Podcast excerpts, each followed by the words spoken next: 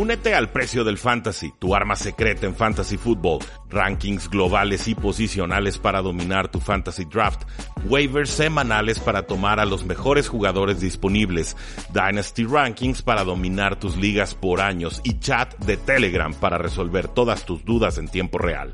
Visita stam.store diagonal precio NFL o da clic al link en este episodio para suscribirte.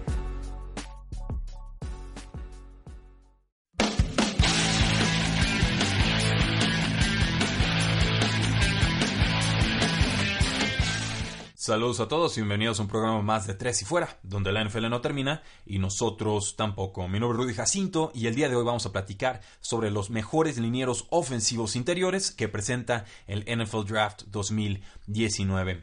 Claro, cuando hablamos de linieros ofensivos interiores, estamos descartando la posición de tackle ofensivo, una posición a la que ya le dedicamos un programa completo, pueden buscarlo en el historial de este podcast, y más bien nos vamos a enfocar aquí con los que es centros y lo que es guardias, tanto guardia derecho como guardia izquierdo.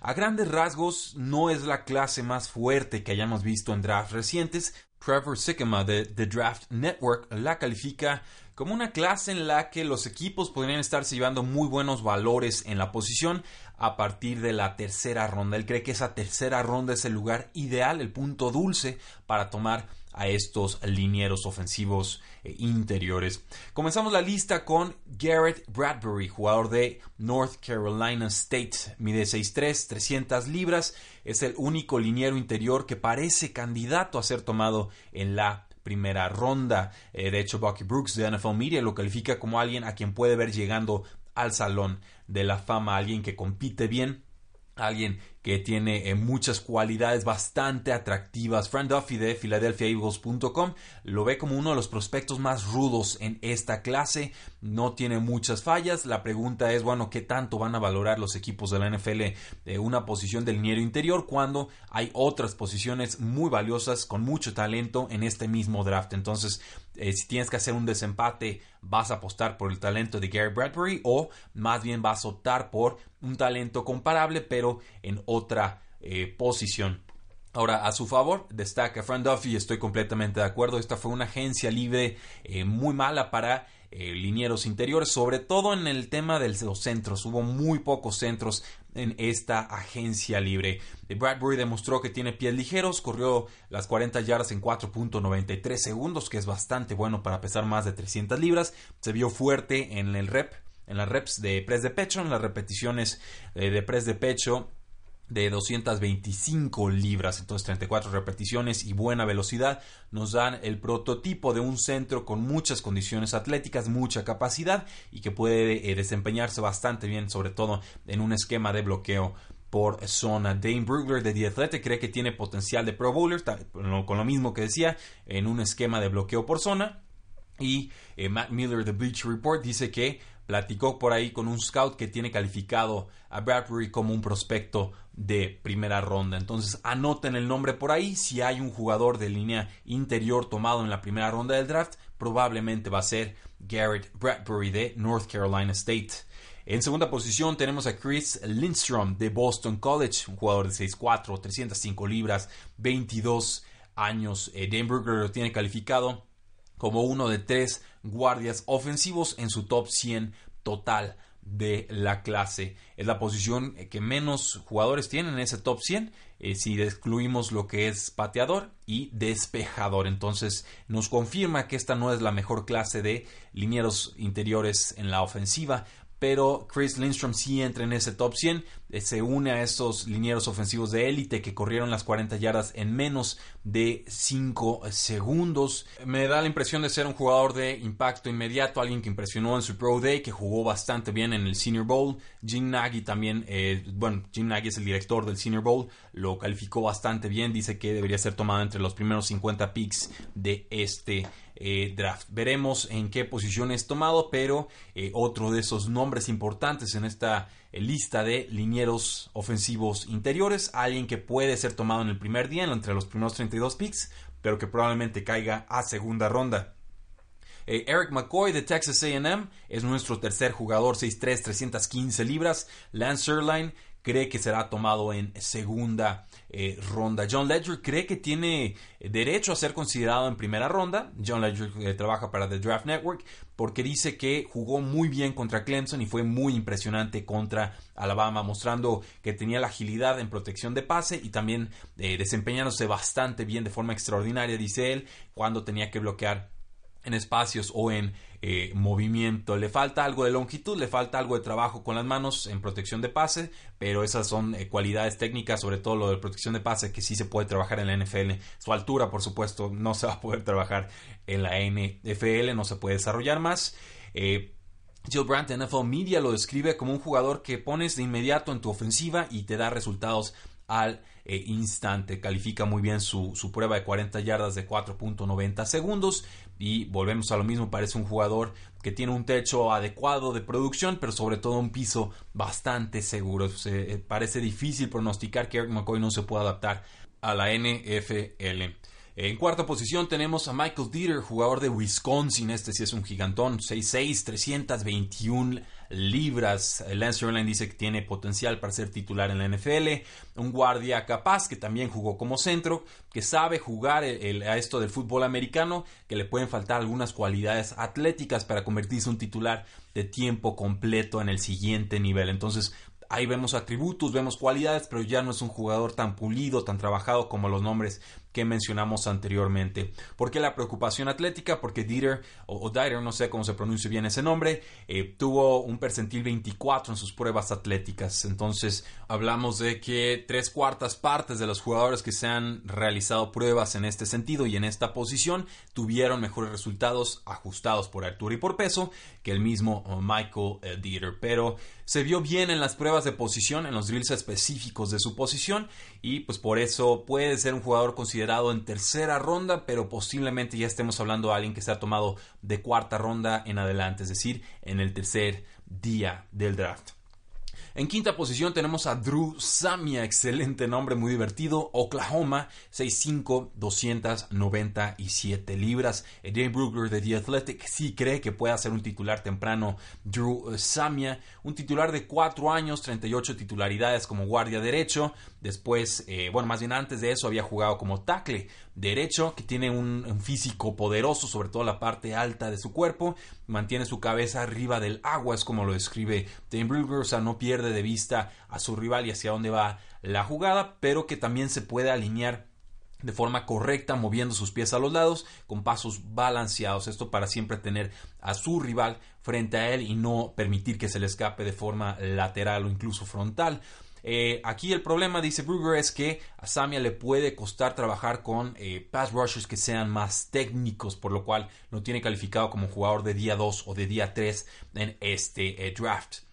Ahora, la línea ofensiva de Oklahoma recibió el premio Joe Moore, un premio que se da a la mejor línea ofensiva de todo el país, de todo el, sistema colegial de los Estados Unidos. Y sí, definitivamente Oklahoma jugó muy bien la temporada anterior, 49.5 puntos por partido, 578 yardas por encuentro y obviamente dos de esos titulares, Drew Samia y también eh, Ben Powers, quien es nuestro siguiente jugador en la lista, fueron eh, importantes y fueron muy vistos en el Senior Bowl. Todos los cinco titulares, obviamente, de esa línea ofensiva de Oklahoma tienen nivel para jugar en la NFL, es lo que se cree, pero vamos, eh, tenemos que ver cómo se adapta y sobre todo qué equipo lo toma y de qué forma quieren utilizar a Drew Samia. Eh, un poco más resumidos los siguientes análisis porque sí decae un poco la calidad de, en, estas, eh, en esta lista de lineados ofensivos interiores. En sexta posición tenemos a Ben Powers de Oklahoma, 6'4, 314 libras. lo tiene calificado Tony Paulín como eh, un jugador de quinta ronda. Entonces, obviamente, nos gusta un poco menos el talento que con Drew Samia, pero al pertenecer a esa poderosa línea ofensiva de Oklahoma, pues podemos proyectarlo para ser tomado en el draft. De Elton Jenkins, eh, séptimo jugador de la lista, Mississippi State, 6'4, 313 libras. Eh, Charlie Campbell de Walter Football lo compara con el liniero ofensivo Jeff Fain, alguien que fue tomado en una primera ronda saliendo de la Universidad de Notre Dame y que eh, tuvo una carrera de nueve años en la NFL. entonces la comparación es un cumplido. Dice Campbell que Jenkins tiene buena técnica, inteligencia, versatilidad, que puede jugar de guardia, puede jugar de tackle, lo puede hacer en la izquierda, lo puede hacer en la derecha. Eh, que Jenkins no juega con rudeza, o sea que no parece tener esa maldad en él y que los defensores que son más grandes que él suelen ganarle la partida. Un jugador que proyecta para ser tomado en la segunda ronda, pero con la necesidad y los pocos nombres que hay de centros en este draft, además de una mala clase de agencia libre, decíamos, pues esto podría ser que sea tomado en tercera o incluso en segunda eh, ronda con Nate Davis, nuestro jugador octavo, pues tenemos a un jugador de Charlotte de, que mide 6'3, 306 libras. El Lance Erline de NFL Media lo compara con el jugador de los Redskins, el liniero Sean Lauvao. Un jugador que tiene buen poder, muy buena agilidad, tiene, tiene movimiento lateral extraordinario, un físico bastante marcado, bastante fuerte y que eh, probablemente pueda tener éxito en varios esquemas de bloqueo, sea hombre a hombre o eh, bloqueo por zona. Eh, cree Lance Erline que puede ser un titular guardia desde temprano en la NFL y hablamos nuevamente de un jugador que va a estar ahí entre la ronda 3 y la ronda 4. Eh, eh, Tony Pauline de Draft Analyst dice que impresionó en su Pro Day, que fue explosivo, que fue poderoso, que también se vio bien en el Senior Bowl, eh, que tiene versatilidad y que esto obviamente hará que sea tomado pronto por equipos de la NFL que valoren esa versatilidad y esas cualidades que son difíciles de encontrar en colegial. En buena posición tenemos a Connor McGovern de Penn State, 6'5, 320 eh, libras. No lo confundan con un jugador de los Denver Broncos que se llama igual. Agua y la advertencia. Dane Brugler lo tiene calificado como su tercer mejor liniero ofensivo interior en esta clase. No se le ha valorado mucho en esta temporada de draft season, dice la nota, y estoy de acuerdo porque eh, no se le considera un prospecto de un techo muy alto, pero parece un titular seguro, sin mayores complicaciones para eh, en la posición de guardia de centro en la NFL. No es un jugador de primera ronda, puede tener selección en segundo el día de draft, segundo o tercera ronda, pero yo creo que sí se va a ir hasta la cuarta ronda. En décima posición tenemos a Beau Ben Schwagwell, un hombre complicadísimo que juega en Wisconsin, mide 6'6 y pesa 310 libras. Lance Erline lo compara con el guardia de los vikingos Mike Remmers. Dice que tiene eh, potencial como titular, un jugador alto que se especializa en el bloqueo de pase, pero que le puede costar el poder de los jugadores en la NFL, sobre todo en el juego terrestre, y que esto podría limitarlo a ser un jugador de rotación y no tanto un titular en la liga. Pero eh, es un jugador que no fue seleccionado en el draft y se ha convertido en titular en la NFL. Entonces, esta es una comparación bastante favorable para Ben Schwagel. Y es así como llegamos a la posición número 11, el último nombre de la lista. Y se trata nada más y nada menos que de Ross Pierce Basher, que juega en Alabama, mide 6'3 y pesa 304 libras. Qué complicados han estado estos últimos nombres de la lista. A su favor, pues tiene buen tamaño, buen marco, eh, tamaño y, peso, digamos, ideal para la posición. Acomoda bien las manos, baja bien las sombreras, eh, sabe salir de forma bastante clara cuando le piden hacer bloqueos alejado de la línea ofensiva, cuando tiene que hacer lo que se llama un, un pull, ¿no? Para hacer un bloqueo, sobre todo en el juego terrestre pero eh, en problemas pues es un atleta un tanto limitado, o sea, tiene el tamaño, pero quizás no las condiciones atléticas, eh, de repente le muestra demasiada parte de su cuerpo a los rivales y esto facilita la labor de moverlo, de manipularlo, pierde control a veces en bloqueos uno contra uno y esto significa que puede y probablemente vaya a sufrir contra eh, defensivos que sean muy atléticos, le falta de repente contrarrestar eh, los movimientos que presentan sus rivales, no tiene tantas eh, contras.